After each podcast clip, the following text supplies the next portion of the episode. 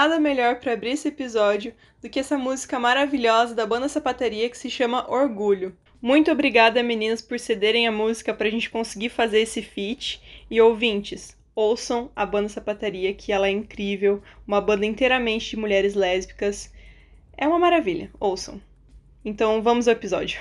E aí, sapatão, esse é o Sapataria Podcast, um podcast composto por cinco mulheres lésbicas. Esse é o nosso quinquagésimo episódio e ele vai ser muito especial. Eu sou a Camila. Eu sou a Giovana. Eu sou a Karina. Eu sou a Marina. E eu sou a Lisiane. Uhul! Uhul! Que emoção! A gente percebeu recentemente que estávamos com quase 50 episódios. E pensando nisso, a gente logo se perguntou o que, que seria feito. Afinal, são 50 episódios, é muita coisa. Levando em consideração que o podcast surgiu no dia 17 de janeiro desse ano. Ou seja, não tem nenhum ano e a gente já conseguiu produzir muita coisa com a ajuda de vocês, é claro. Então, pensando nisso, a gente decidiu chamar as nossas ouvintes que estão com a gente desde o início, desde que nós éramos apenas girinas. e temos uma notícia para dar para vocês, que muita gente vai ficar triste, vai ficar desamparada, sem saber o que fazer, mas é por uma boa causa. Nós vamos encerrar essa primeira temporada do podcast. Ah. Calma que o podcast não vai acabar, ele não vai se extinguir nem nada. A gente só vai realmente finalizar uma temporada. Uhul. Então esse encerramento da primeira temporada vai ser com esse episódio, com o nosso episódio especial, nosso quinquagésimo episódio. Nós estaremos de volta no dia 17 de janeiro, quando a gente estiver completando um ano de podcast. Mas não é por isso que a gente vai sumir da face da terra. Vocês nunca mais ouvirão falar do podcast Sapataria até dia 17 de janeiro. Não, a gente vai continuar produzindo conteúdo no Instagram. A gente vai estar, inclusive, a todo vapor produzindo conteúdo justamente no Instagram. Algumas das nossas metas para esse tempo que a gente vai ficar fora não é simplesmente tirar férias e esquecer de tudo. É justamente para a gente conseguir trabalhar algumas ideias que não foram possíveis de serem executadas junto com a gravação dos episódios. Entre elas, a gente pretende dar uma cara nova pro podcast. Quando a gente voltar, a gente vai ter logo nova, a gente pretende estar com todas as capas dos episódios anteriores já feito. E além de tudo, a gente pretende divulgar muito os episódios que a gente já gravou. São 50 episódios, é muita coisa, é muita vivência lésbica, é muita teoria sendo discutida, e a gente acha que esses episódios que já foram gravados precisam urgentemente serem mais falados. A gente não pode simplesmente fazer um episódio e deixar ele esquecido. A gente precisa estar tá ali divulgando e fazer com que eles circulem. Então, nisso, a gente gostaria, inclusive, de pedir a ajuda de vocês. Dá uma olhada se você já viu todos os nossos episódios, dá uma conferida aí no Spotify, se todos já foram ouvidos. Divulga aquele seu episódio preferido para suas amigas. Manda ele para alguém que você acha que vai gostar de nos ouvir. Quem sabe quando a gente voltar, a gente não esteja com mais de 10 mil seguidores no Instagram. E essa necessidade de divulgar os episódios é justamente porque no Instagram a gente fez várias enquetes para ver se vocês realmente já ouviram os episódios mais sérios com temas muito importantes que a gente debateu aqui no podcast. Bom, e como todo mundo tá passando pela mesma fase mundial que a gente, deve estar tá sabendo, deve estar tá sentindo muita dificuldade em aliar seus trabalhos, suas rotinas diárias. E essa pausa vai ser justamente também para a gente dar uma descansada, renovar nossas energias, para no próximo ano trazer muito mais conteúdo e cada vez mais qualidade também para vocês, nossos ouvintes. E é um orgulho ter as nossas ouvintes aqui participando desse episódio. Me causa muita alegria e fico realmente emocionada. Oh. Então, esse episódio ele é especial porque a gente fez enquetes nas nossas redes sociais, no Instagram e no Twitter, as nossas ouvintes mais assíduas e nós pedimos para que elas participassem desse episódio junto com a gente, porque nós achamos que seria bem coerente que nesse episódio 50 como especial a gente trouxesse quem nos ouve e quem acaba nos motivando para estar tá aqui toda semana trazendo esses conteúdos. Considerem esse episódio uma grande festa com todos os nossos ouvintes. Vocês estão todas aqui falando com a gente. É isso. Inclusive, quando você estiver ouvindo esse episódio, posta um story marca a gente pra gente ver que vocês estão nessa festa com a gente. E a nossa motivação de fazer esse episódio, além de ser uma festa também, é para ouvir o feedback das nossas ouvintes, saber o que elas pensam sobre o podcast, sobre os episódios e ficar mais perto, ter essa conexão a mais que a gente percebe que às vezes espalha pela rede social.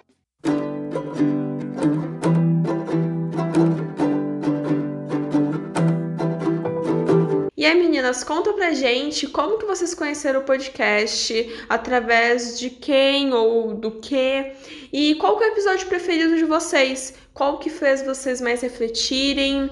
Qual que mais marcou? E qual que vocês indicariam com toda certeza para suas amigas, para outras mulheres? Oi, gurias! Que honra estar participando desse podcast tão maravilhoso que eu gosto tanto. Muito obrigada pelo convite.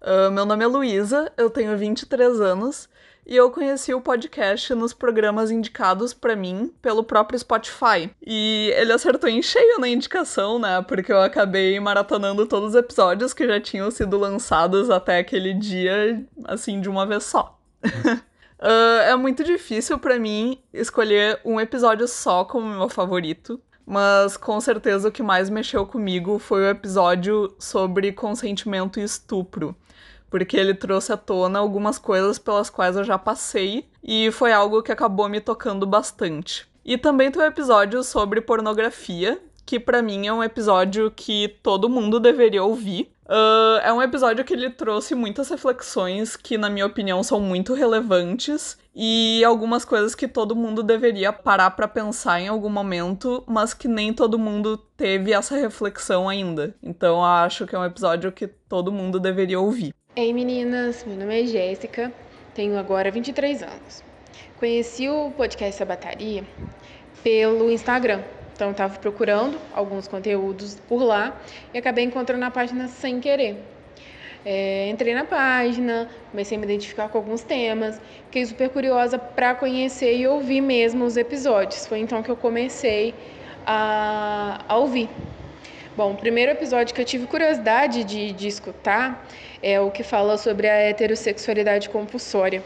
Então eu me identifiquei totalmente, né? Foi logo ali de início. E ali, pelo primeiro episódio, que eu comecei a, a ter uma ideia da seriedade que o assunto é tratado com vocês.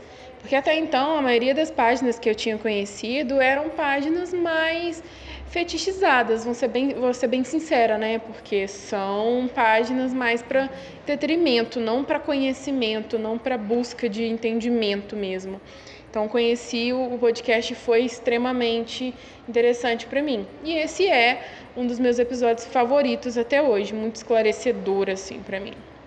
É um episódio que eu indicaria, com certeza, além de todos os outros, né? Porque quando você busca um, um, conteúdo que realmente seja bom, seja um conteúdo limpo, um conteúdo honesto, então acho que é uma boa indicação. Então sempre que eu posso eu faço a indicação desse podcast, porque independentemente do tema que a pessoa escolha ouvir, eu tenho certeza que ela vai que ela vai ter o que tirar daqui, né? Então é muito, muito útil.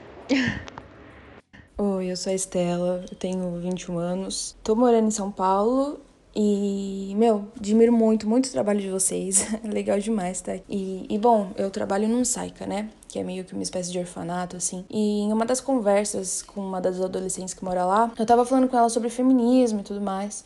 E eu queria levar alguns materiais para ela, né? Só que ela não gostava muito de ler. Então eu tava procurando algo que fosse mais interativo, de alguma forma.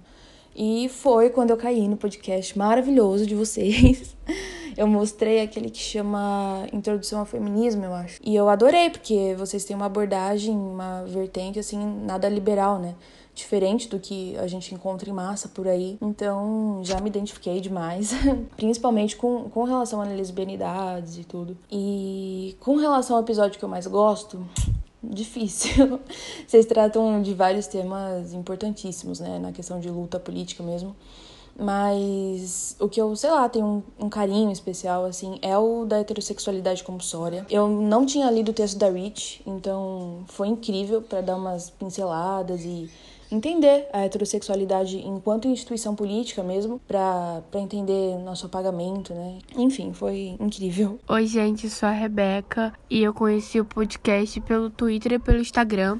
Algumas mulheres lésbicas que eu já acompanhava no início da quarentena começaram a divulgar e falar sobre esse podcast. Eu nunca fui escutar muito podcast, mas daí eu dei uma chance e comecei a escutar o Sapataria. Acho que no mesmo dia eu escutei todos os episódios que estavam postados até então. E um episódio que é o meu preferido, eu acho que por mais doloroso que tenha sido escutar ele, foi muito necessário. Me ajudou muito a compreender o que eu já tinha passado para também não passar mais, que foi de consentimento estupro. Foi um episódio que eu até relatei no Twitter do quanto ele mexeu comigo e eu chorei e foi muito necessário, muito cirúrgico para ver de muita coisa que eu já havia passado e eu não tinha real noção, porque as pessoas não falam sobre isso abertamente, as pessoas têm medo, né?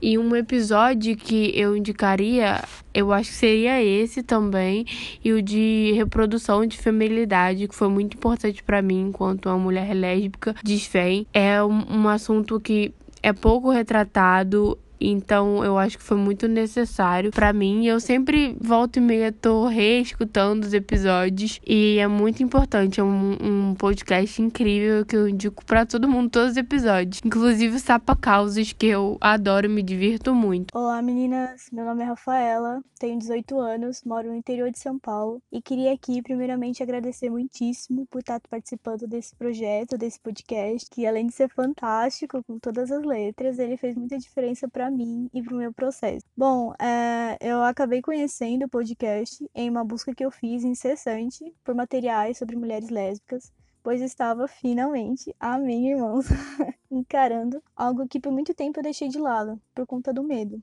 que é a minha sexualidade. É, fiquei pensando aqui e é bem difícil, para ser bem honesta, escolher um episódio favorito. Mas calhou que o da heterossexualidade compulsória e reprodução de feminilidade me marcaram bastante. Digamos que foi uma conversa que eu tava precisando muito naquele momento, além de serem dois temas que eu tenho presente na minha vida. Então foi bem legal. E, cara, Uh, eu facilmente conseguiria dizer que indicaria todos os episódios sem exceção, pois eu literalmente vivo fazendo isso. Quem me conhece sabe.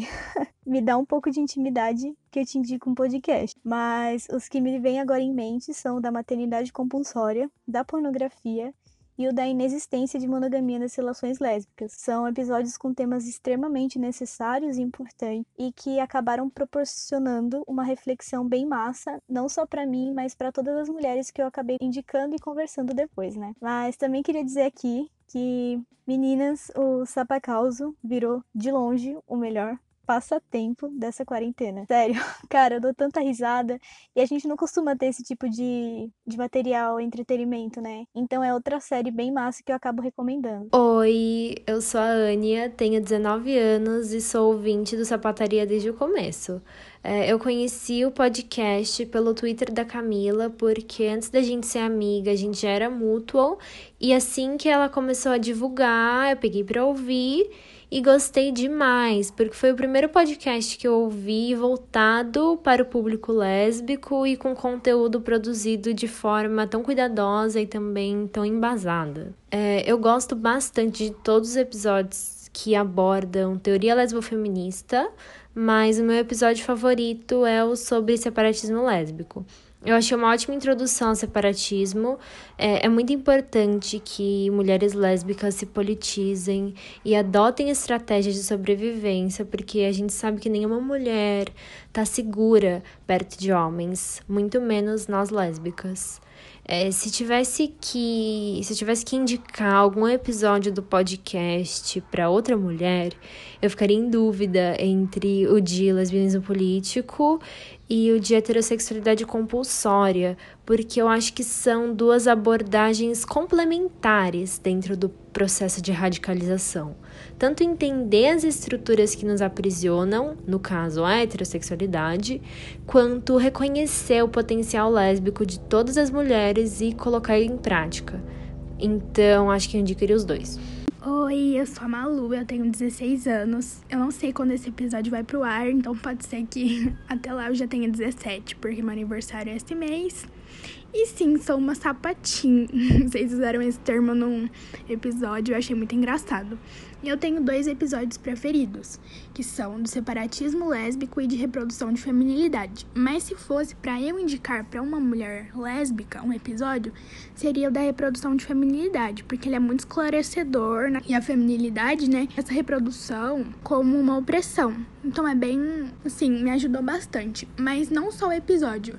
Eu também indicaria junto ao ouvir o episódio acessar o drive que vocês disponibilizam e dar uma lida no Beleza e Misoginia da Sheila Jeffries, que se eu não me engano, vocês também citaram no episódio e deixaram lá disponibilizado. Então é isso.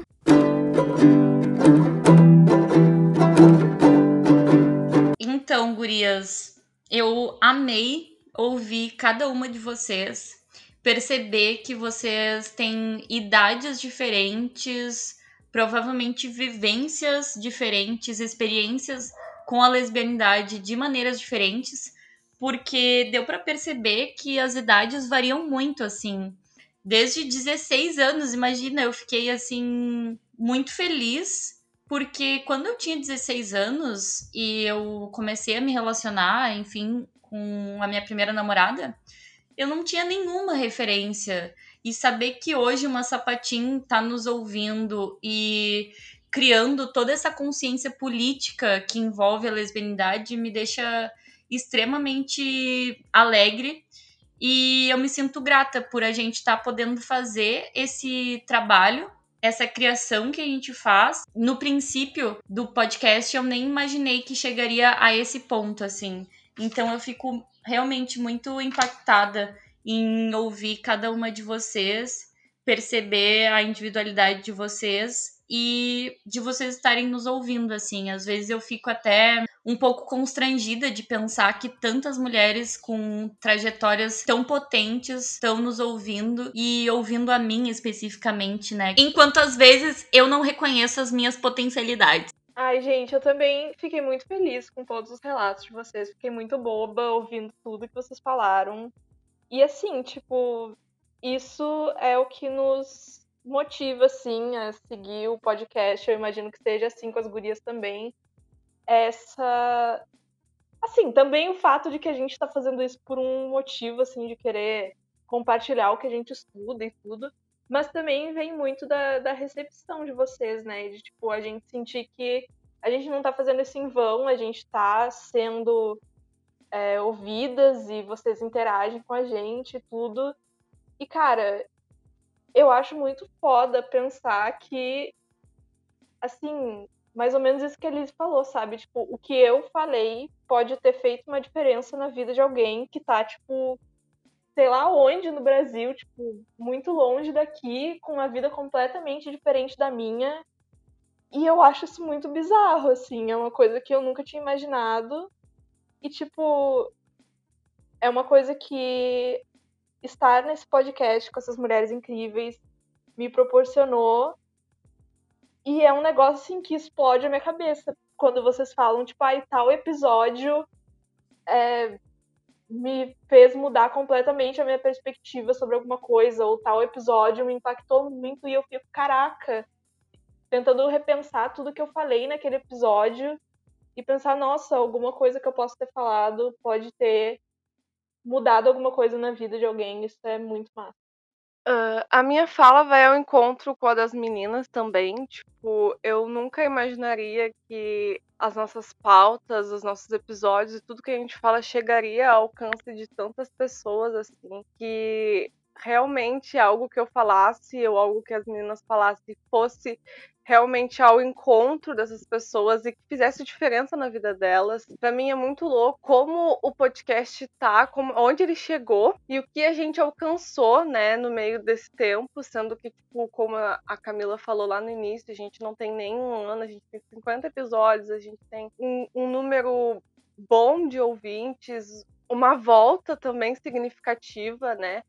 A gente percebe esse feedback vindo tanto nesse episódio quanto nas redes sociais, e isso é muito gratificante. Eu, Karina, acredito que as meninas também não acreditavam que ia ter tanto esse feedback, e é muito gratificante e também um pouco assustador, né? Ver que, sei lá, a minha voz de taquara rachada tá chegando em todos os estados do Brasil, tá chegando, sei lá, no Rio de Janeiro, tá chegando em São Paulo, tá chegando sei lá, no Acre, no Amazonas, eu não sei se está chegando, mas eu acredito que talvez esteja chegando, e até fora do Brasil. Então é algo que é inimaginável, realmente. Eu não, nunca imaginei que ia chegar, mas eu só consigo agora realmente agradecer e dizer que é muito importante, muito, muito mesmo o feedback de vocês e sugestões e críticas e tudo que faça com que a gente consiga produzir esse conteúdo cada vez mais centralizado na gente e no que vocês querem ouvir, no que vocês querem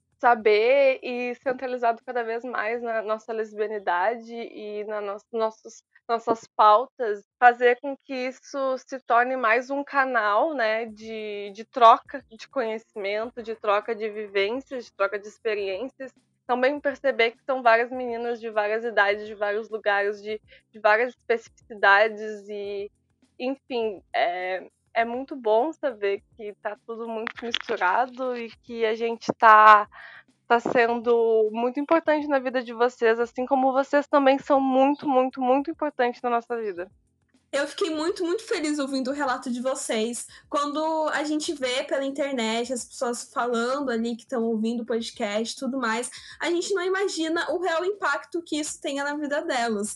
E quando a gente fez esse episódio, quando a gente pensou nisso, creio que ninguém imaginou que a gente teria relatos tão diferentes e abordagens também tão diferentes. Teve gente que encontrou o podcast realmente ali no Indicados do Spotify, teve gente que encontrou o podcast podcast porque é, viu eu indicando, ou viu outra pessoa indicando, enfim, teve vários jeitos de encontrar o podcast e eu confesso que eu não imaginava. Eu realmente não imaginava que a gente aparecia ali como referência, aparecia como indicação para vocês.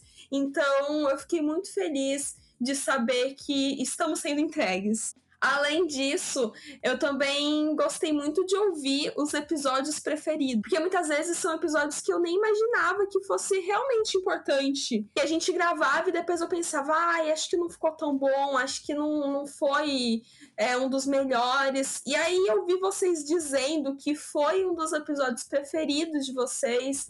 Foi muito, muito gratificante, porque os meus episódios preferidos são bem diferentes dos que foram falados aqui. Eu gosto muito do especial Mês das Namoradas, do episódio com a Juliana Perdigão e com a Angélica Freitas, e também o episódio com a Carla Candace e com a Brisa. Acho que foram os meus episódios preferidos. E quando a gente grava, né? Quando a gente grava com convidada, tem ali uma vibe, tem uma coisa totalmente diferente do que quando a gente grava só com a gente. E eu acho que nisso a gente acaba pegando um carinho maior por esses episódios.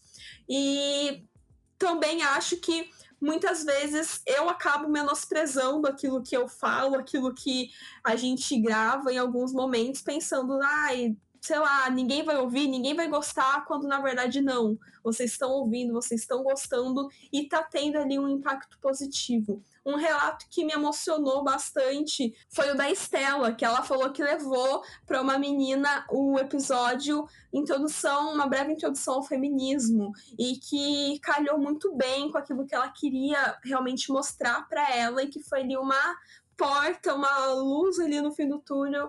E eu achei muito legal saber que nós estamos circulando em tantos meios, né? Mas eu queria muito agradecer as convidadas por terem participado, né, desse episódio. E queria dizer que eu tenho muito orgulho por todos os episódios e por tudo que a gente construiu até aqui, por tudo que a gente vai construir ainda. E eu não, assim, às vezes parece que não caiu a ficha ainda de que esse podcast ele tem mais de 60 mil streamings, mais de 14 mil ouvintes, mais de 6 mil seguidores. Eu fico assim. eu não consigo ter dimensão, sabe, do que esses números representam, mas é muita coisa. Fico muito emocionada em saber que tudo que a gente faz aqui as pessoas gostam. Os sapacausos, né? É muito bom saber que as pessoas dão risada com a gente junto com, com os casos das sapatonas. E é muito bom saber também quais são os episódios favoritos de vocês. Então também peço para que vocês postem no Instagram e coloquem ali qual é o episódio favorito de vocês e marquem a gente para a gente ficar sabendo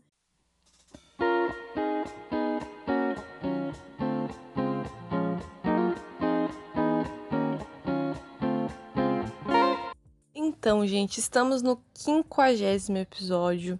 Já foram 50 episódios e nesses 50 episódios já deu para dar uma base de quem somos, de onde viemos, de como somos, mas ainda assim a gente quer ouvir de vocês questões que vocês têm sobre nós, perguntas, dúvidas sobre nós em específico, sobre cada uma, ou sobre o podcast como um todo, como foi a formação, como foi a idealização, enfim, usem a criatividade e nos perguntem o que vocês sempre quiseram saber ou o que vocês estão querendo saber no momento sobre a gente.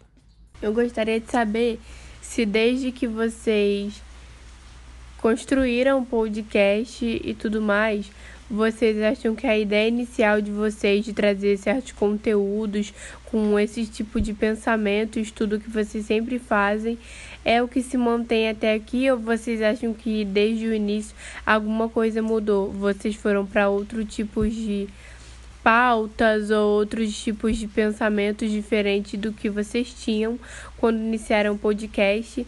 Eu gostaria de saber também se tem algum tema ou alguma coisa que vocês querem implementar no podcast ou que vocês já falaram sobre que a outra não concorda ou tem alguma briguinha ali, ou vocês sempre entram no consenso de concordar a determinados temas que são trazidos desde o início a gente já tinha ali um alinhamento teórico, que foi inclusive o que nos aproximou no quesito amizade mesmo. A gente concordava de modo geral já nas questões teóricas. Eu não acho que a nossa base teórica e que o nosso método de estudo tenha mudado. O que eu percebo é que ele amadureceu a gente no início não tinha o conhecimento que a gente tem hoje e além de levar o conhecimento para vocês, a gente também adquire muito conhecimento. No início do podcast, a gente não tinha conhecimento sobre separatismo lésbico e foi o tema do nosso último episódio lançado. E pelo menos eu e a Giovana, a gente ficou longos meses estudando, a gente teve ali um, um estudo bem intenso sobre esse tema, por ser algo que precisava realmente de um estudo mais reforçado. É, e sobre as discordâncias, eu acredito que, pela teoria, a gente não tem discordâncias. As nossas discordâncias talvez sejam por diferenças de vivência mesmo. Por exemplo, eu defendo o sapatão emocionada, a Camila já não gosta. é muito mais uma questão de como nós vivemos alguns aspectos que se diferenciam, porque nós somos indivíduos diferentes, enfim, mas discordância teórica a gente não tem. E talvez seria muito difícil se a gente tivesse. Talvez a gente não conseguisse vir até aqui com 50 episódios se nós tivéssemos uma grande discordância. Eu acho que para qualquer grupo, qualquer coletiva, o alinhamento teórico é fundamental. Se não tem o um alinhamento teórico, várias coisas vão começar a se dispersar no meio desse grupo, desse coletivo, enfim, do, do que estiver sendo feito. É, a, a base em si, eu acho que tem que ter ali um alinhamento, né? E também, não que a gente tenha que cegamente concordar com tudo que a outra diz e com tudo que a teoria é, apresentou cegamente, assim. Tipo, já aconteceu muito de, por exemplo, eu que tenho menos estudo que as meninas, assim, comecei a estudar sobre isso há menos tempo que o resto das meninas, chegar e dizer, olha, gente, eu acho que eu não entendi muito bem essa parte, eu acho que eu não concordo com isso aqui. E aí a gente discutia e a gente conversava e no final a gente chegava em uma concordância. Tipo, pro assunto estar no podcast, a gente tem que estar numa concordância. Mas sobre esses assuntos mais teóricos, mais sérios, assim. Sobre outras discordâncias é só coisa que fica assim na amizade, sabe? Tipo, essa coisa de discordar sobre sapatão emocionada, a gente sempre consegue chegar num, num meio termo, assim. Mas sobre coisas teóricas já aconteceu de alguém achar que, que tal coisa não se encaixava e no final muitas vezes era apenas uma questão de, é, sei lá, ter faltado estudo sobre algum tema, não ter entendido direito. Geralmente quem acontecia isso era eu mesma. E no final, assim, se chegava alguma coisa conversando. É que no final a gente tem compromisso com o discurso, né? Então, o discurso tem que estar tá muito bem alinhado e muito bem direcionado. Então, tipo, antes disso, a gente sempre cuida nos nossos discursos se eles vão estar tá bem alinhados e como ele vai chegar para você.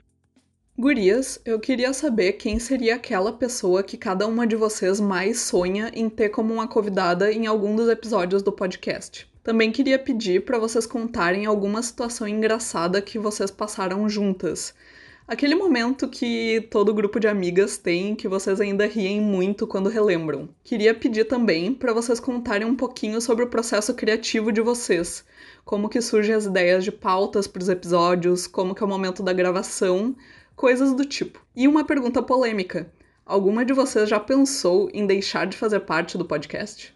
Eu tenho o sonho de convidada que é a Ana Gabriela, assim, ó. Eu tenho convicção que a gente ainda vai gravar com a Ana Gabriela, ela ainda vai dar ali uma palhinha de uma música para nós. A Ana Gabriela divulgou nosso podcast no Instagram dela. Então, assim, se você conhece a Ana Gabriela, se você é amiga dela, dá ideia. Dá ideia. Dá ideia. o meu sonho de convidada, eu acho que já foi feito. Eu tinha o sonho de gravar com a Angélica Freitas e foi um episódio maravilhoso com a Angélica Freitas e com a Juliana Perdigão. Foi mesmo. Especial do Dia, do dia Ai, das Namoradas. Muito lindo. É um dos meus preferidos até hoje. E é incrível. Recomendo sempre. O meu sonho de convidada é a Natália Boris Polesso. E a gente quase combinou com ela uma vez e a gente se enrolou todas com o mês das namoradas. Mas, gente, tem que acontecer. Por favor, Natália, se você escuta a gente, a Natália nos segue no, no Instagram e a gente segue ela. E ela me seguia. Ela me segue, eu acho, no Twitter, e eu não sei, eu fico até com vergonha. Mas eu sou muito fã dos livros dela e meu sonho é conversar com ela e trazer ela pro podcast. Leiam Amora, leiam Controle. Olha, é só a gente fazer. É só, é só a gente marcar tal dia, tu podes? Sim.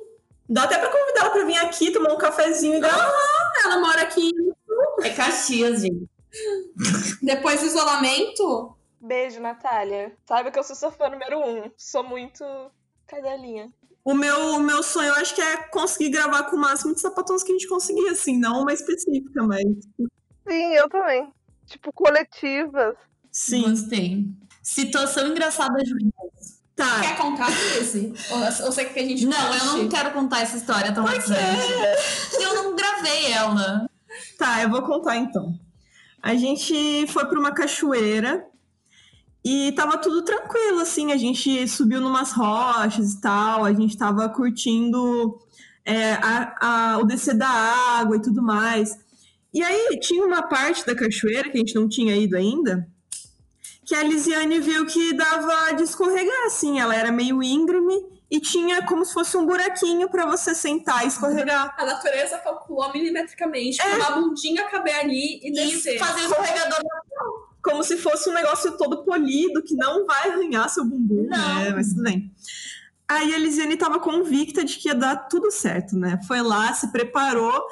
Quando ela começou a descer, ela, ela desceu com as mãos e com os pés apoiados nas, nas pedras, né? Porque não dá para se jogar ali e morrer. Aí ela foi apoiandinho assim. Eu escorreguei. Escorregou? Foi feliz aí. Eu fui feliz escorregando. E aí foi escorregando, só que aí quando ela levantou.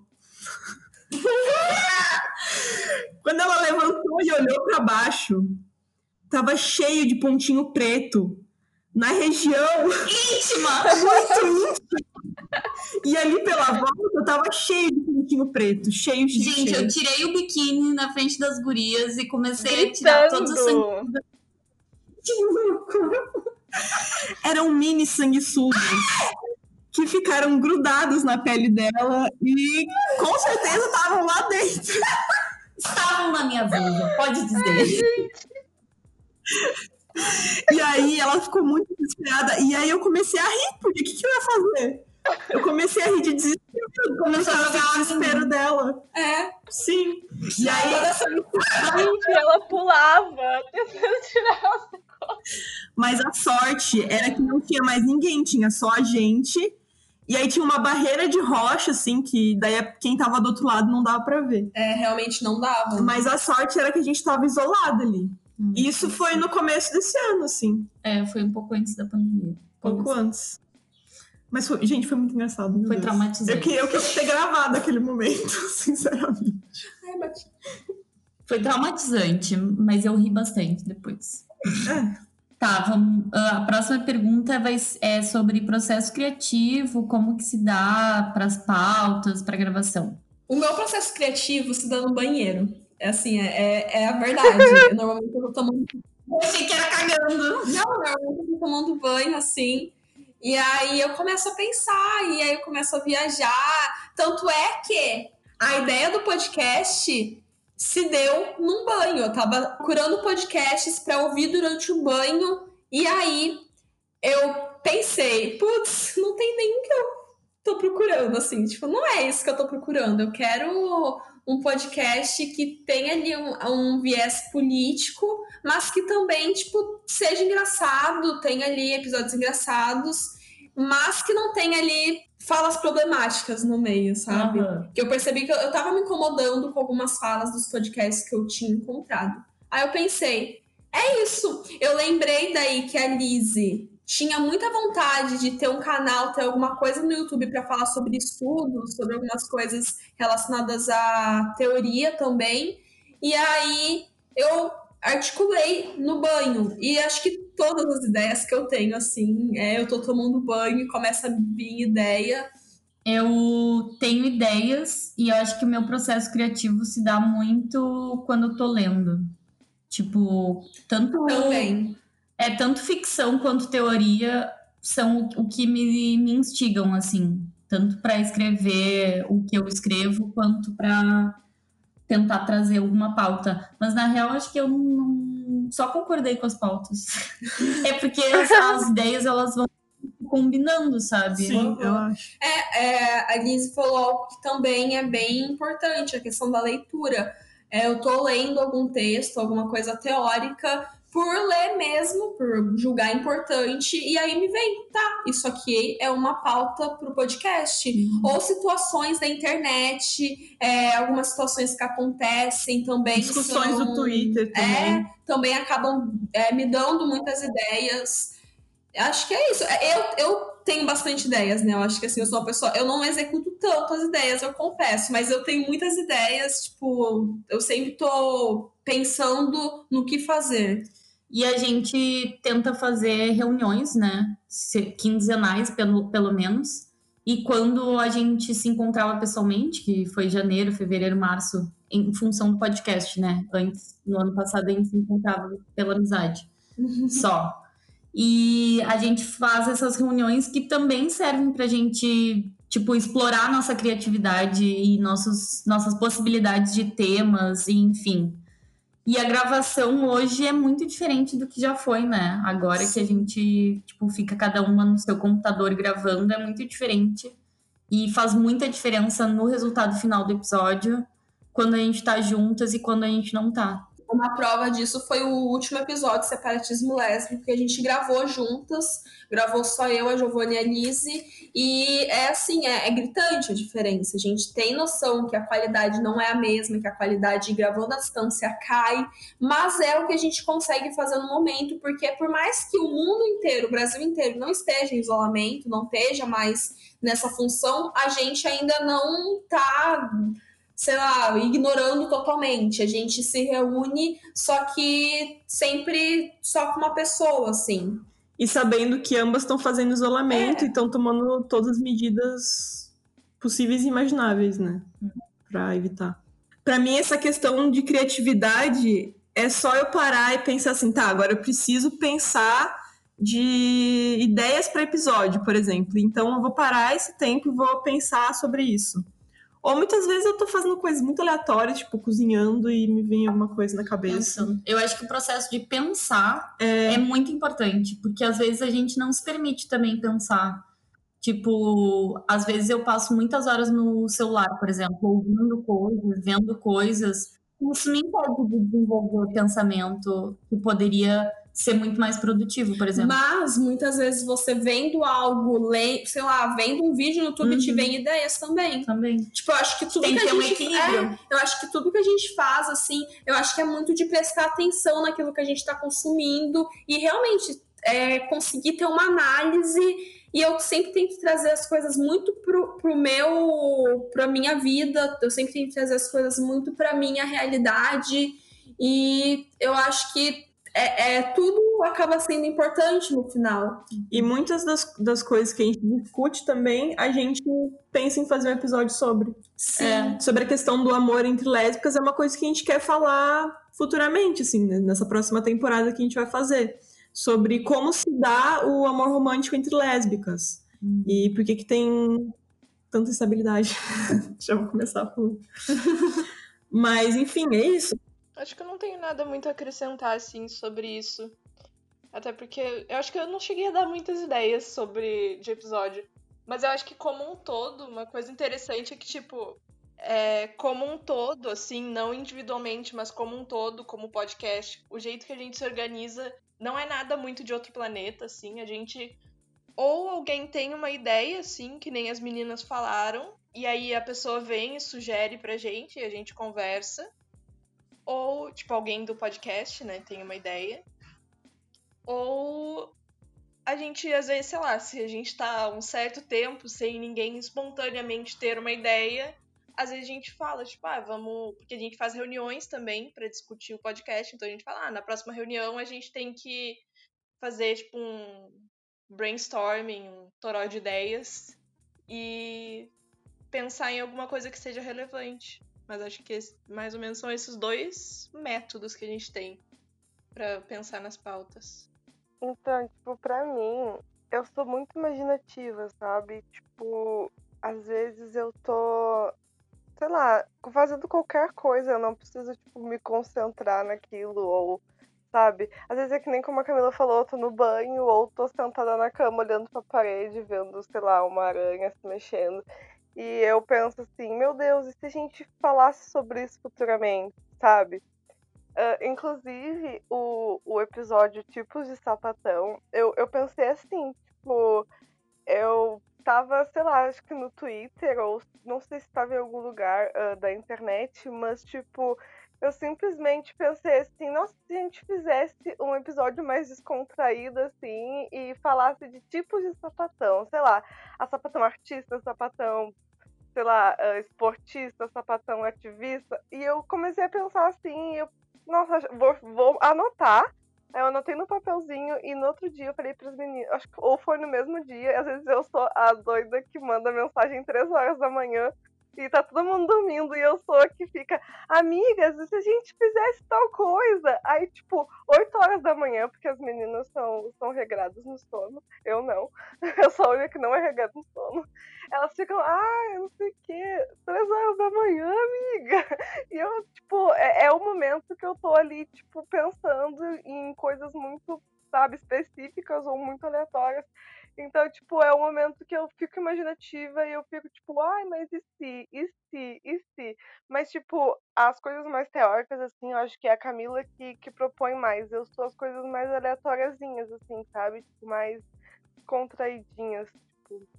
Então, eu acho que, pra mim mesmo, é, sei lá, tá num momento, assim, relaxada e ou, tipo, num momento que eu tô pensando em mil coisas, e aí sempre tem alguma coisinha, assim, em tudo que eu penso, tudo, tudo, tudo que eu penso, tem uma coisinha que é podcast, sabe? Sempre tem, tem um espaço ali pra ele, e eu penso, ó, se, e se, e se, sabe?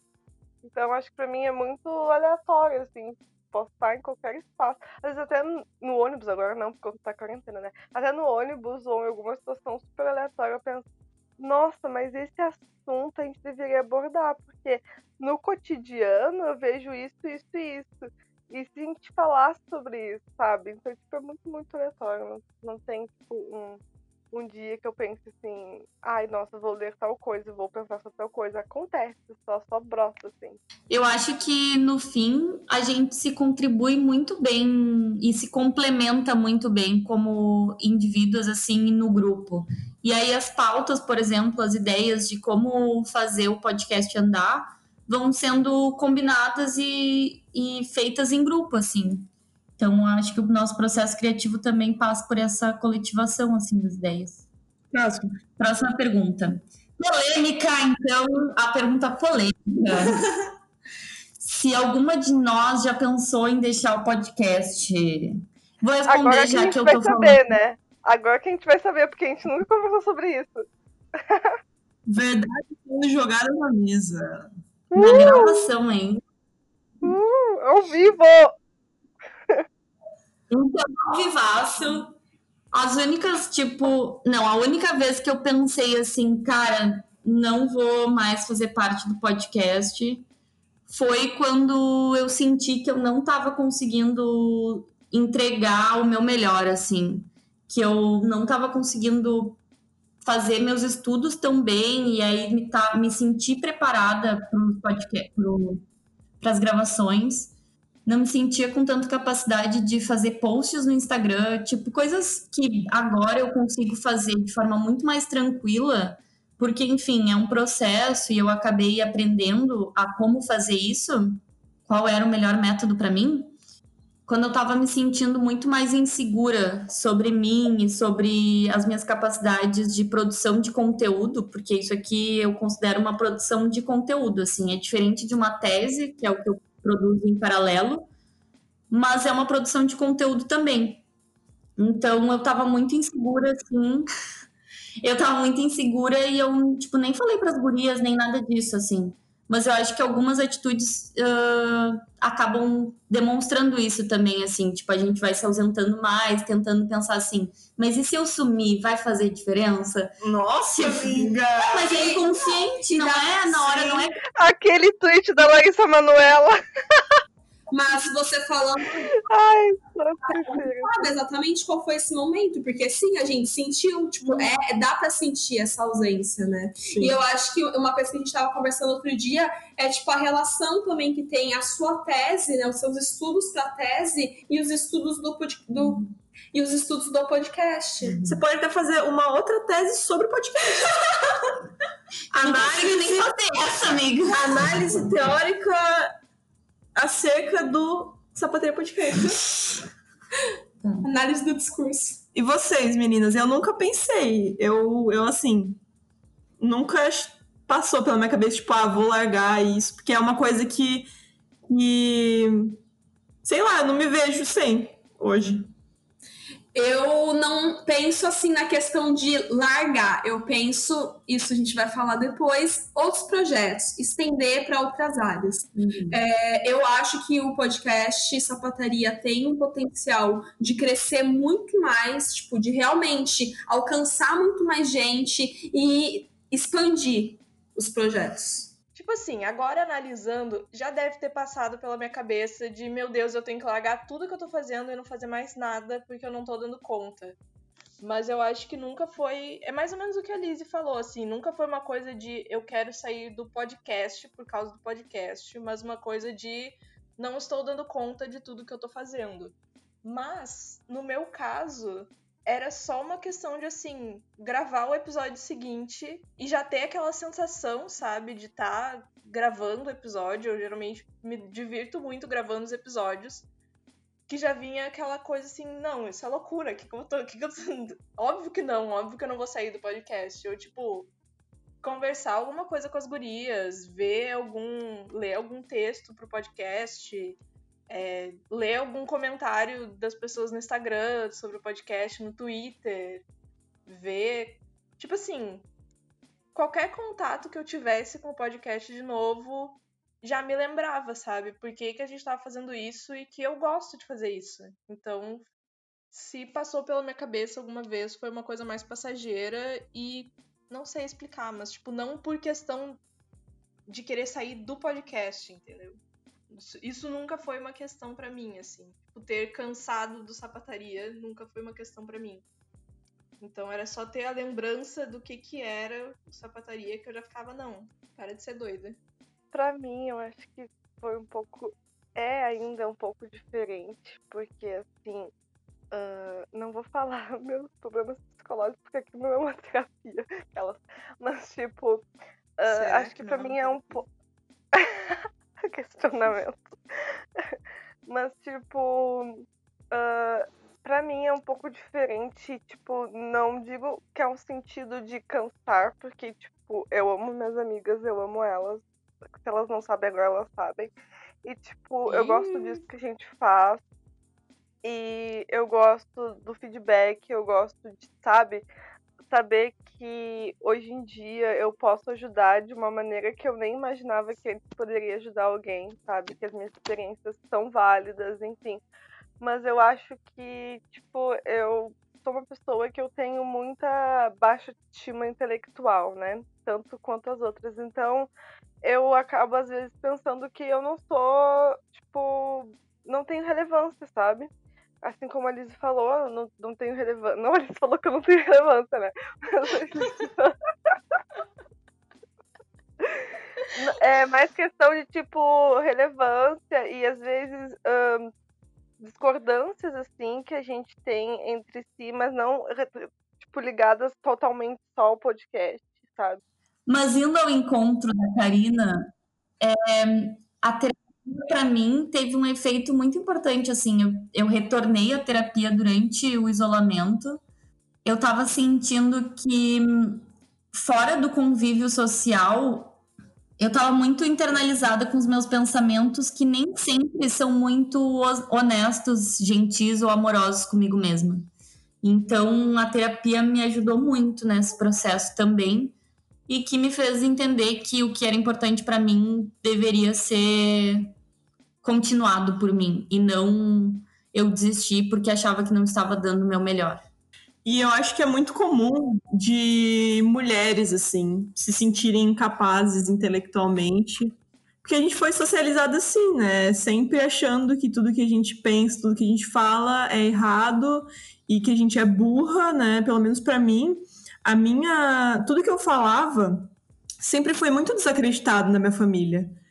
E então acho que por isso que a gente geralmente se sente insegura na hora de falar, na hora de produzir coisas, realmente, né? De produzir qualquer coisa. Isso aí. Acho que é isso, né? Vamos para a próxima. É, de Deus. precisa dar uma acelerada, porque a gente tá muito enrolando. Bom, meninas, eu vou começar com a pergunta aqui, que eu tô mais ansiosa para saber a resposta. Que é se vocês se imaginam com o podcast daqui a alguns anos, daqui a uns cinco anos. E se caso não, se vocês pensam em algum outro projeto ou até mesmo para adicionar em paralelo, né, com o trabalho que você já tem com o podcast hoje em dia. Também queria saber qual foi o episódio mais trabalhoso quanto a conteúdo e debate entre vocês, e também qual foi para cada uma o episódio que acabou mexendo mais e tocando com o seu processo, sua história. Bom, eu imagino o podcast daqui a alguns anos é, com outros projetos. Eu não sei se só em, em, forma, em formato de podcast. Não sei se ainda a gente estará gravando, né? Até porque, por mais que tenha muitos temas, eu acho que chega numa hora que começa a ficar um pouco mais escasso. Talvez reformular algumas ideias, enfim. Mas eu penso em outros projetos paralelos, é, que eu não vou dar detalhes agora, mas que eu gostaria que nos próximos dois anos ele fosse amadurecido porque é uma ideia assim que. Ai, gente, não vou contar. o episódio mais trabalhoso ou complexo, eu acho que assim, na questão de mais trabalhoso é com convidadas. No início do podcast era eu quem editava, e eu lembro que eu editei o episódio do Rebuceteio, deu um baita de um trabalho, porque tava bem difícil ali o, o áudio Hoje em dia, para gravar, a gente tá gravando à distância e eu parei de editar porque eu não consegui me localizar muito bem nesse modo de edição. Então, quem assumiu a edição foi a Giovana e a Marina. E a Karina também tem editado alguns. Então, são as três que ficam na edição. Uhum. E eu e a Lizzie não. Eu torço. E em questão de ser complexo ou trabalhoso no, no, estudo, eu não, não acho que seja algo, sei lá, chato, maçante e de fato trabalhoso, porque quando eu tô lendo sobre um tema, normalmente eu tô interessada e eu tô gostando, tipo, eu tô fazendo aquilo de bom grado que eu faria não só pro episódio, sabe? Então, nesse quesito específico, eu não, não julgo trabalhoso para mim, eu julgo mais prazeroso do que trabalhoso mesmo. E o episódio que mais me tocou, acho que foi o da Carla e da Brisa, que eu chorei na gravação. Acho que talvez o da Juliana Perdigão com a Angélica Freitas também, eu fiquei meio emocionada, porque. É muito lindo. É ver duas mulheres de 40, 50 anos juntas. É algo que a gente não está acostumada, né? É uma coisa assim que está muito distante da nossa realidade, infelizmente. Uhum. E me tocou, assim eu não sei se eu consigo imaginar o podcast da forma como ele é daqui cinco anos, assim. Na real, não consigo nem imaginar bem a minha vida em cinco anos. Eu tenho uma perspectiva que é terminar o doutorado e eu sei como que vai ser mais ou menos a minha vida até ali, assim. O resto e o que vem depois eu não sei. Eu não sei se eu vou ter condições de manter a minha participação no podcast ativamente, sei lá pelos próximos dois anos, por exemplo, que é o meu período de, de doutorado ainda. Mas eu visualizo o podcast como um projeto que pode se desenvolver para outros campos, assim, tipo, ampliar a dimensão. Não vejo também, como a Camila falou, trabalho, assim, na ou complexidade para gravar os episódios porque realmente são temas que me interessam e que eu quero ler. A única questão é organizativa, né? Nem sempre eu organizo o meu tempo ou tenho a minha mente uh, afiado o suficiente para manter a organização que eu proponho semanalmente para mim, de leitura, enfim. Mas complexo, assim, eu achei o episódio de pornografia, porque eu li bastante e mesmo assim é um tema que ainda acho que a gente pode, poderia abordar mais, fazer mais um episódio assim, tipo, complementando as nossas informações e tal, porque a teoria que a gente leu da do Working precisava ser lida com, assim, de cabo a rabo e, e relida, sabe? Então, isso foi complexo para mim. E o episódio que mais me tocou foi o sobre estupro e consentimento, porque eu acho que para todas as mulheres que já passaram por uma situação de estupro, mesmo que isso seja extremamente delicado, difícil de expor, é tocante pensar nisso. E para mim ainda é, é complexo assim pensar sobre isso e tal e pensar que a maioria das mulheres já passou por uma situação de estupro e que muitas vezes elas uh, se sentem melhor e a sociedade faz com que elas se sintam melhor assim se elas silenciarem essa situação e, e não denunciarem os seus agressores. Então foi bem tocante para mim, continua sendo. Então, sobre daqui a cinco anos, eu acho que é que nem as gurias falaram. E eu acho também que daqui a cinco anos a gente vai estar tá todo mundo vivendo vidas completamente diferentes que a gente vive agora, né? Eu imagino que. Na verdade, não sei fazer as contas direito, mas a maioria das etapas que a gente está agora vão ter se concluído, eu acho.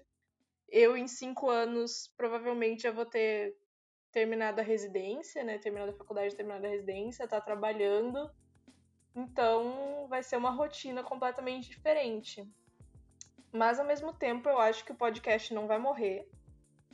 Eu acho que é uma coisa que provavelmente vai mudar de formato, como as gurias falaram, porque cinco anos é muito tempo, né, gente? Tipo, eu acho que nenhum conteúdo na internet, nenhum não, mas a maioria dos conteúdos na internet não se mantém no mesmo formato por tanto tempo assim, né? As coisas acabam tendo que mudar por diversos motivos. Mas com certeza tudo que a gente produziu não vai morrer e não vai sumir de forma alguma. Sobre o episódio que foi mais complexo, digamos, e eu vou usar essa palavra porque, como as gurias falaram, não é algo trabalhoso no sentido ruim, mas para mim o que foi mais complexo foi o sobre pornografia, que foi o episódio que, tipo, eu li o livro inteiro com esse objetivo, né? Eu li o livro inteiro pensando no episódio. E sobre o episódio que mais me marcou, tem dois episódios que eu me lembro. O primeiro foi sobre ativismo lésbico com a Sally, que eu tava na gravação e eu editei ele também. E, gente, todo o tempo do episódio eu ficava de boca aberta, assim, pensando: meu Deus, essa mulher ela tem resposta para tudo. E eram todas respostas muito inteligentes, assim. Eu lembro de ficar, tipo, com os olhinhos brilhando, assim, ouvindo ela e editando episódio também. Então foi uma coisa muito legal para mim, assim, foi uma experiência muito interessante. Me marcou de uma forma muito positiva. E também, por outro lado, o nosso episódio sobre maternidade compulsória, que durante a gravação trouxe umas experiências que eu tive durante os atendimentos na faculdade, durante os atendimentos na ginecologia e na maternidade. E foi foi um episódio bem difícil de gravar, porque durante todo esse processo eu tava lembrando desses pacientes e lembrando de histórias muito tristes e quando eu tava estudando para esse episódio, eu ficava muito brava com, com o governo e com o sistema e com tudo, sabe? Eu tava porque eu tava lembrando dessas mulheres, eu tava pensando em mulheres específicas, mulheres reais que eu conheci e que eu já não sei mais onde estão e como estão vivendo e que têm vidas muito pesadas, assim. Então foi uma, um episódio que me marcou muito nesse sentido, nesse sentido de, de ter sido um episódio bem pesado de gravar, mas que eu acho que a gente conseguiu ter uma discussão muito interessante no episódio. Cara, eu queria saber como é essa questão de, de base teórica para vocês. Se desde o início vocês sempre partiram do mesmo pressuposto, porque isso facilita demais, né? Quando todas já têm ali a mesma base epistemológica, já segue na mesma linha. Mas se alguma vez já, já teve alguma discordância, porque acontece, né? Às vezes dentro da mesma teoria a gente tem discordâncias múltiplas, né? E eu também queria saber quem, quem foi a primeira crush famosa, assim, de vocês. Quem foi o, o primeiro despertar sapatão, sabe? Então, Stella, sim, a gente parte dos mesmos pressupostos, a gente vai escolhendo as teorias, os textos específicos que a gente vai estudar para cada episódio, mais ou menos juntas. Às vezes eu sugiro, às vezes a Karina, às vezes a Camila já trouxe alguma coisa, a Gi, a Marina, enfim. A gente vai construindo a nossa base teórica que é comum, a gente concorda. As nossas discordâncias são de vivência só. E a primeira crush famosa, vou te dizer que. Ai, eu acho que é a Cássia Eller, tá? Mas pode ser também que ela só fosse a primeira referência, assim, a primeira mulher que reconhecidamente, que sabia que ela era sapatão e que isso era falado na mídia. Enfim, eu não sei, eu acho que tinha um, rolava uma identificação assim com ela. Mas hoje em dia eu acho o jeito dela, ela maravilhosa e. Ai, eu acho que é com essa ela. Até hoje. A, a minha crush famosa, a primeira, foi a Chloe Grace Moretz. Tá um nome difícil, que não é daqui, né? Infelizmente, tipo, tudo que eu via não era brasileiro e, e era algo sempre muito hétero. Mas foi a primeira menina que eu falei assim. Hum, eu acho que. Eu acho que ela é muito bonita, né? Mas, mas é, é, só amizade. É, tipo, ela é muito bonita, mas com certeza é hétero. Hoje em dia eu acho que eu acho que ela tá namorando uma menina, mas uhum. enfim. A minha primeira crush famosa, ela é uma pessoa que atualmente é meio problemática, assim. Na época ela não tinha feito nada de errado, eu acho, ainda. mas também na época ela ainda era 100% hétero. Hoje ela não é, mas de formas problemáticas. Mas a minha primeira crush famosa foi a Miley Cyrus, na época de Seven Things. Eu não sei se vocês lembram desse clipe. Era a época que ela tava, tipo, começando a sair da Hannah Montana. E era bem isso que a gente falou, assim. Eu ficava, tipo, hum, interessante isso. E toda vez que passava aquele clipe, eu ficava, nossa, que coisa estranha que eu estou sentindo. Mas foi isso. Foi a Miley Cyrus de Seven Things. A minha crush suprema, assim, acho que a minha primeira. Eu não tenho muita lembrança, né? De, de muitas, assim. Uh, mas a que ficou marcada na minha cabeça foi a Marjorie este na Malhação, né? A famosa Natasha da Vagabanda. Nossa, eu vi essa novela, eu vi essa Malhação e ficava assim muito sabe? Eu senti alguma, alguma coisa muito específica por essa personagem. E por ela ter uma banda, sim, eu, eu sou esse tipo. Eu, eu era esse tipo, hoje em dia eu não sou mais, né? Mas eu, eu gosto muito de música, então juntou mulher bonita, música, atração e. Enfim, a Natasha era assim, tipo, uma crush suprema.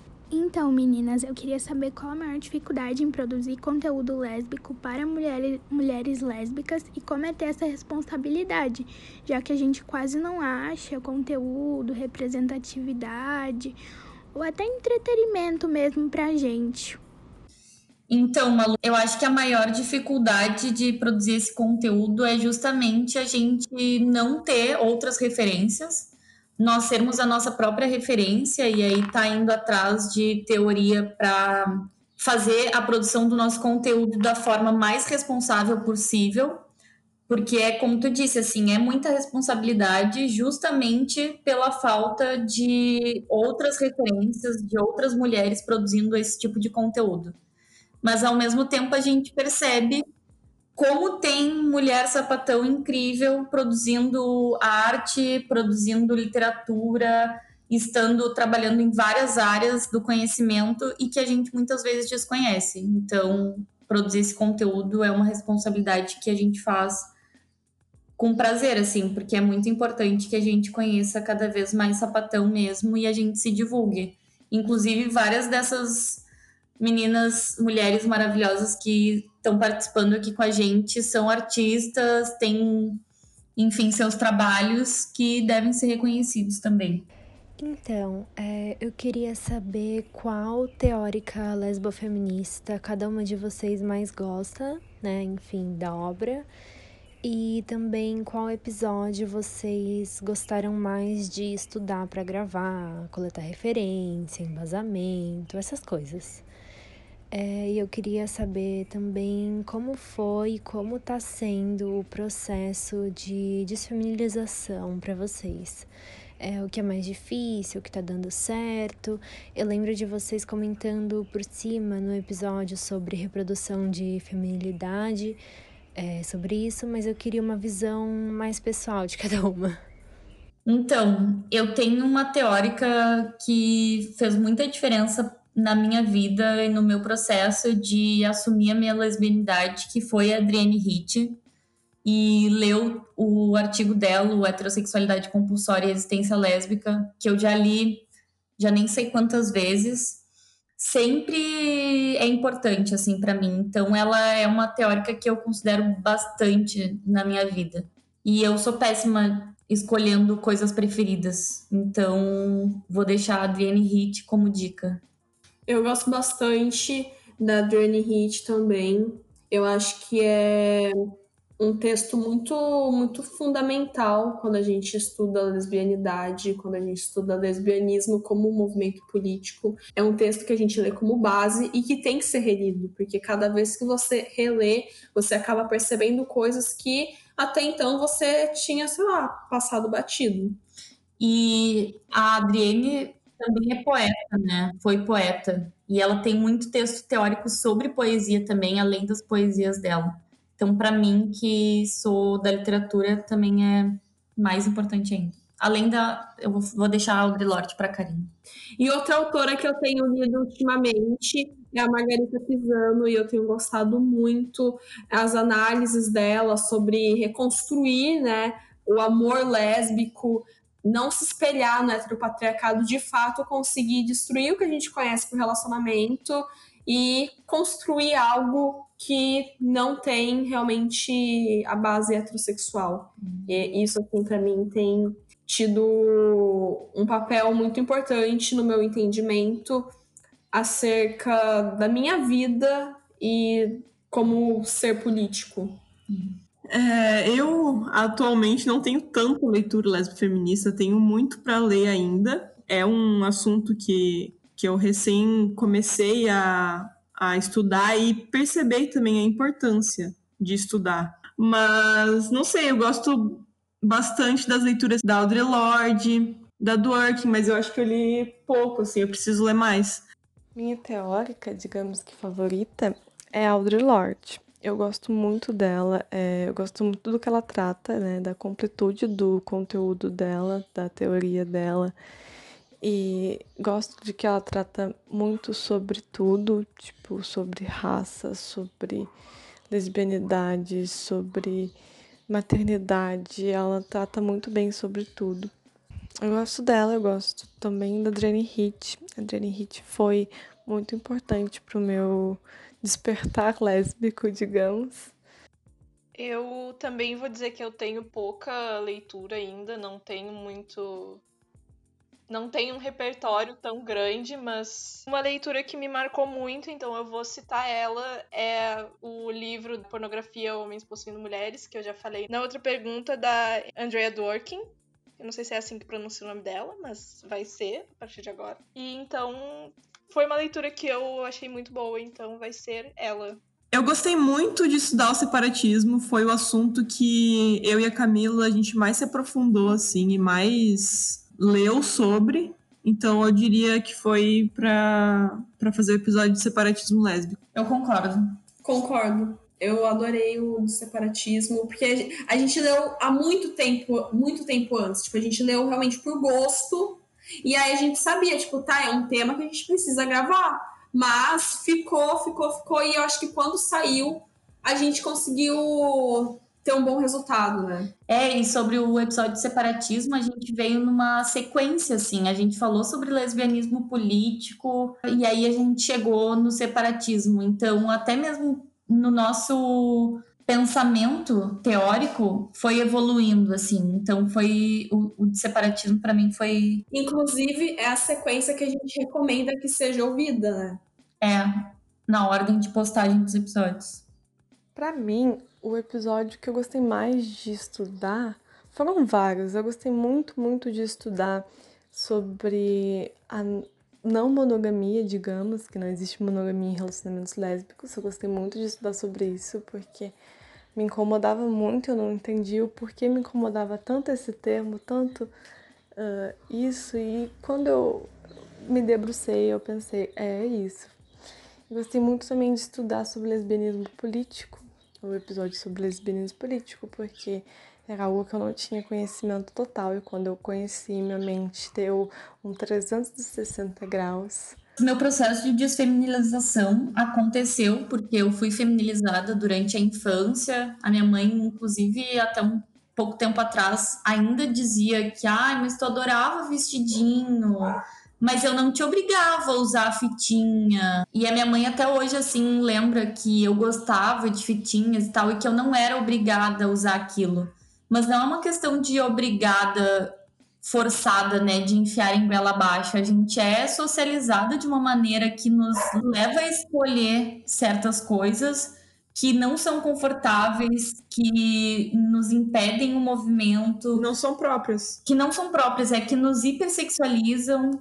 Então, durante a adolescência, eu tinha bastante pelo na sobrancelha, eu tinha sobrancelha, né? E eu quis raspar minha sobrancelha, eu tinha pelos na, nas pernas e eu pedia para minha mãe para tirar, mas ela não, não forçou nada, assim, ela não fez nenhum movimento para isso.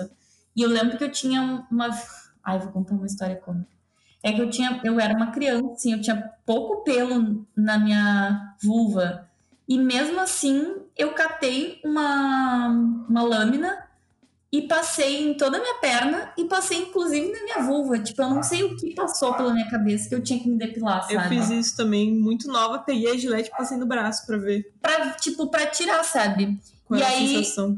de- quando eu namorava, e eu acho que eu já falei isso em algum outro episódio, mas eu comecei a minha vida sexual com uma namorada e a gente não se depilava e tal, exceto perna e sovaco, que até que eu parasse de depilar já faz agora uns, uns cinco anos, mas na adolescência toda eu depilava.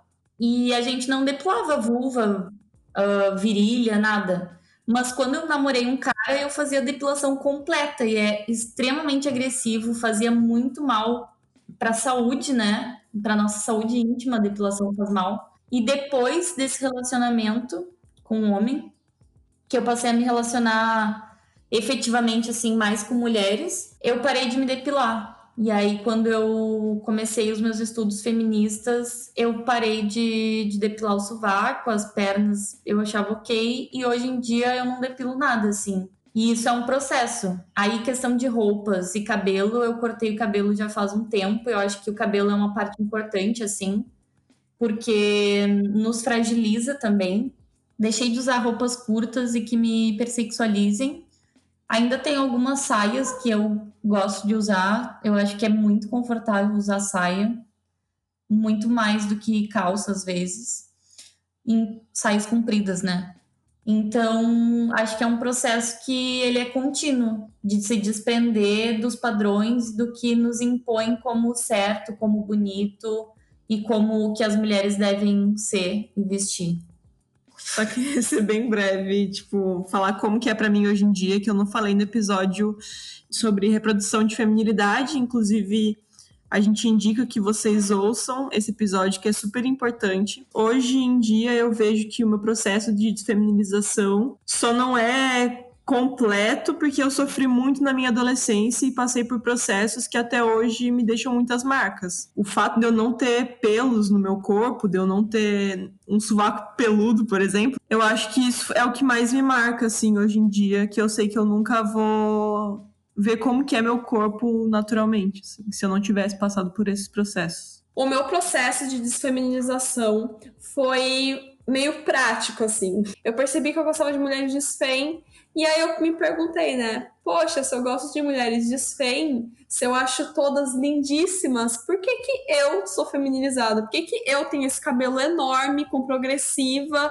Por que, que eu uso essas roupas super apertadas e que marcam o meu corpo inteiro? Por que, que eu uso maquiagem? Enfim. E nesse momento eu comecei a realmente querer mudar, assim. E eu me lembro que o cabelo foi realmente algo difícil. Eu não cortei de uma vez, eu fui cortando aos poucos. Então todo o meu processo foi bem gradual, porque eu ainda tinha um pouco de medo dessa mudança, mas o fato é que eu sabia que o resultado final que eu queria era realmente não reproduzir mais coisas que eu não concordasse, é, coisas que eu não me sentisse bem. É óbvio que é todo um processo, né? Cortar o cabelo, é, deixar os pelos crescerem, mas era algo que eu tinha assim em mente que eu estaria em paz comigo mesma no momento em que eu não me importasse mais com determinadas coisas.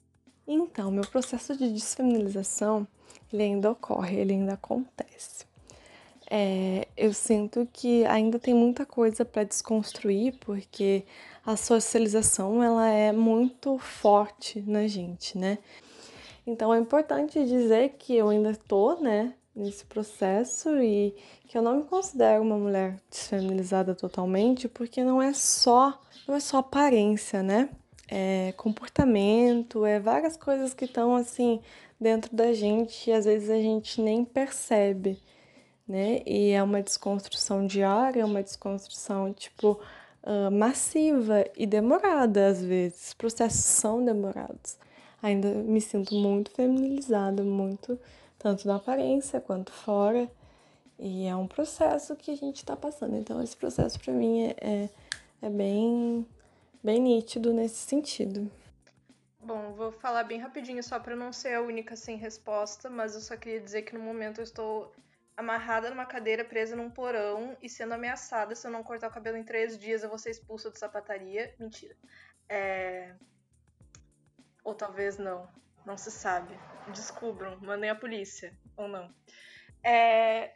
Assim, o meu processo é também uma coisa muito gradual e muito lenta até, digamos. Tem certos ambientes em que eu tenho muita dificuldade, tipo, acontece muito da gente se sentir deslocada e tal em certos ambientes.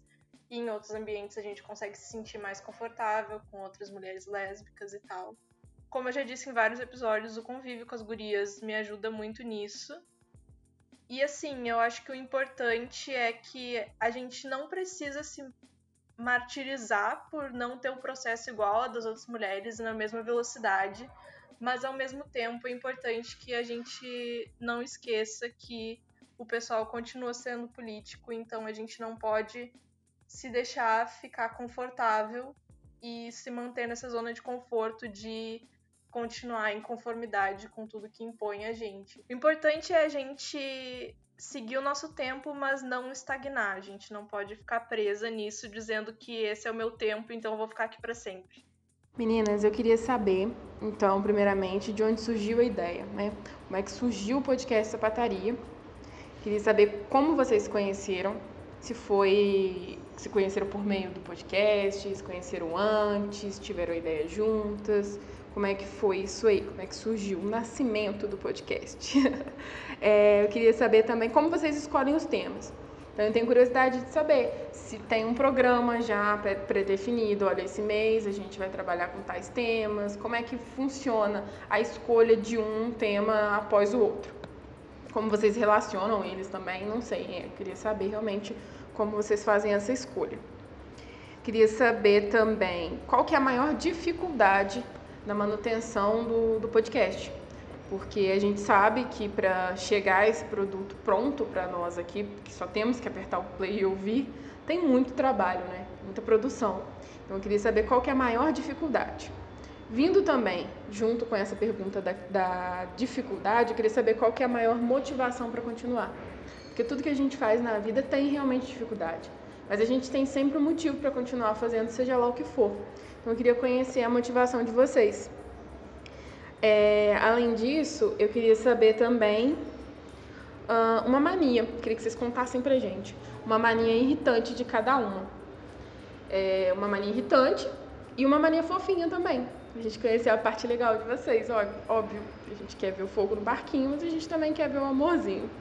E por fim, eu queria saber como que nós, como ouvintes, podemos ajudar a, na manutenção, na prosperidade do podcast, né? A gente, como ouvinte, acredito que todo mundo já foi muito ajudado por vocês. Então, ajudar é sempre bom também. Queria saber o que, que a gente pode fazer, né? Obrigada.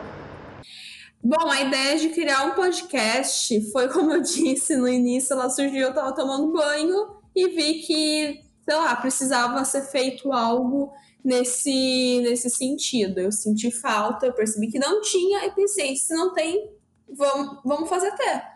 A gente tem ali potencial para conseguir fazer alguma coisa nesse sentido. Então, como a gente se conheceu? A, a minha história com a Camila, né, já tá no episódio especial do Mês das Namoradas. Eu conheci a Lizzie na faculdade, ela tinha ido aplicar uma prova na minha sala, porque ela era orientanda da minha professora. Daí eu cheguei no carro que a Giovana tinha ido me buscar depois da prova e falei: Nossa, Giovana, a menina que foi aplicar a prova pra mim era muito bonita, certeza que ela é sapatão. O nome dela é Lisiane. Aí já fui lá no Insta, né? Fui Daquela lá, Lisiane. Obviamente apareceu ela, porque, né, Lisiane não é um nome muito comum e tinha ali seguidores em comum. E aí, no dia seguinte, ia ter um evento. E aí, nesse evento, ela tava. E a Giovana ela se apresentou na roda de conversa e falou alguma coisa sobre veganismo. Ela falou que ia apresentar um, uma palestra sobre veganismo, enfim. E ela também estava distribuindo o panfletinho é, do Ele Não, que foi bem em outubro, isso, foi no início de outubro. E aí tava tendo toda a campanha Vira Voto, né? Então, eu conheci a Camila pelo Twitter, mas ela não era Camila Sapatão vegana nessa época, não. Já, já não era, tipo, a Camila influencer que é hoje em dia. A Camila estava procurando pessoas que faziam o curso de história que eu faço na minha faculdade. Então, me marcaram e tal, e aí a gente começou a conversar sobre o curso e no decorrer assim do tempo a gente começou a fazer algumas disciplinas juntas, que ela estava fazendo algumas disciplinas da minha, da minha sala e tal. E a gente acabou fazendo alguns trabalhos juntas e se aproximando assim, mas foi bem devagar. Até porque na época eu namorava, então eu não saía muito. Eu ficava mais com a minha ex. Então acabou que a gente foi se aproximando bem devagarzinho. E depois também aconteceu o fator de que a Camila postou foto de uma gatinha para adoção. E daí eu me interessei muito e hoje em dia é a Felícia. Para quem não conhece, a Felícia é uma gata incrível, ela é linda, ela é maravilhosa, ela é tudo para mim, ela tá me olhando agora e fazendo manha. Momento fofura.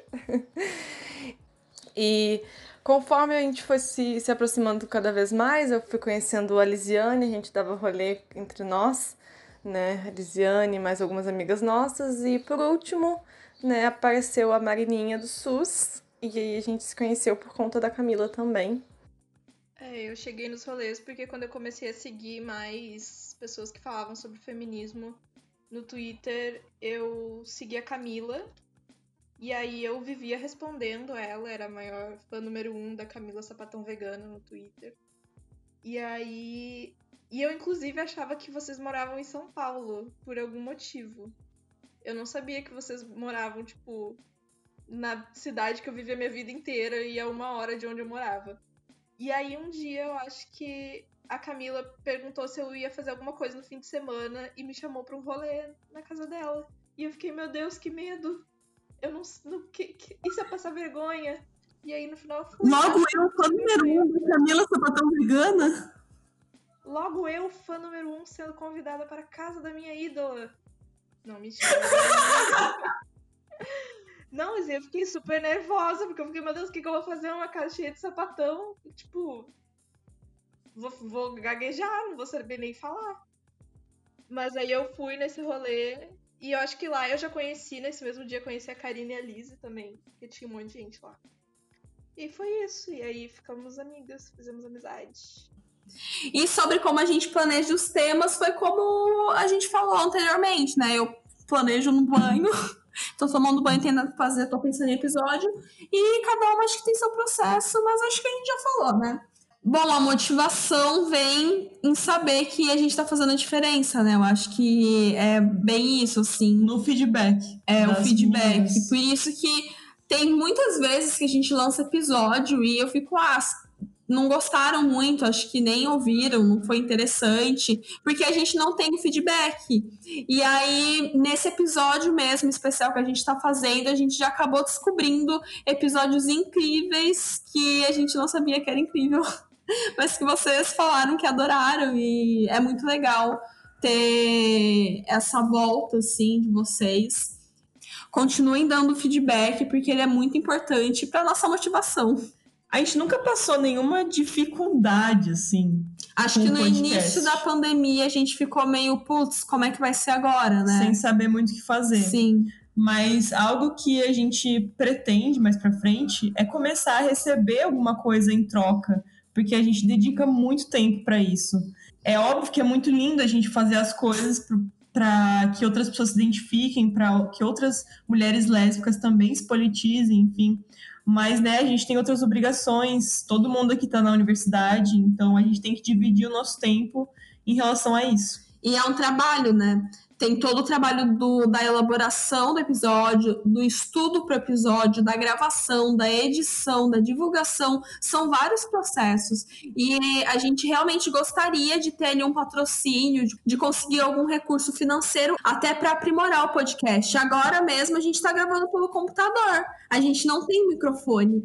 Então, eu acho que a dificuldade maior se dá nisso, de não ter um apoio tão grande de pessoas que poderiam estar tá ali contribuindo com o projeto financeiramente. Para uma maior qualidade no produto final, né? Contar mania irritante fofinha de cada. Tá, deixa eu. Eu pensei em algumas coisas. Não consegui pensar é, em todas as pessoas, porque são cinco, é muita coisa. Mas uma mania fofinha da Lizzie é que ela é muito emotiva. Então, ela é sempre a chorona, assim, do grupo eu fico às vezes imaginando o casamento meio da Camila, e eu imagino que ela vai ser a que vai dar um discurso chorandinho, do tipo, ai, amigas, vocês são muito importantes para mim. É, tipo, é, eu imagino ela chorando muito também. E a Camila, eu acho que um ponto que eu não acho que seja tão negativo, mas as pessoas veem como negativo, uma mania negativa, é o demandar tarefas, né? Sempre estar tá demandando tarefas e não ser uma pessoa que executa muitas coisas.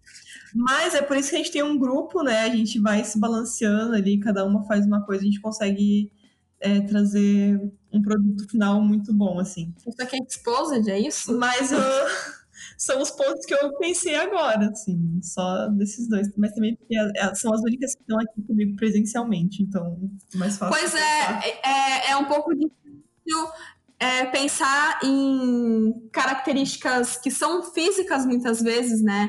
Manias, coisas que estão ali fazendo, sendo que a gente está há muito tempo sem se ver. Eu consigo pensar na Giovana agora. A Giovana ela tem mania de batucar em tudo. Tudo ela tá batucando, barulho, ela tá sempre fazendo barulho, sons. E eu fico muito nervosa. Eu tô sempre, para! Para com isso!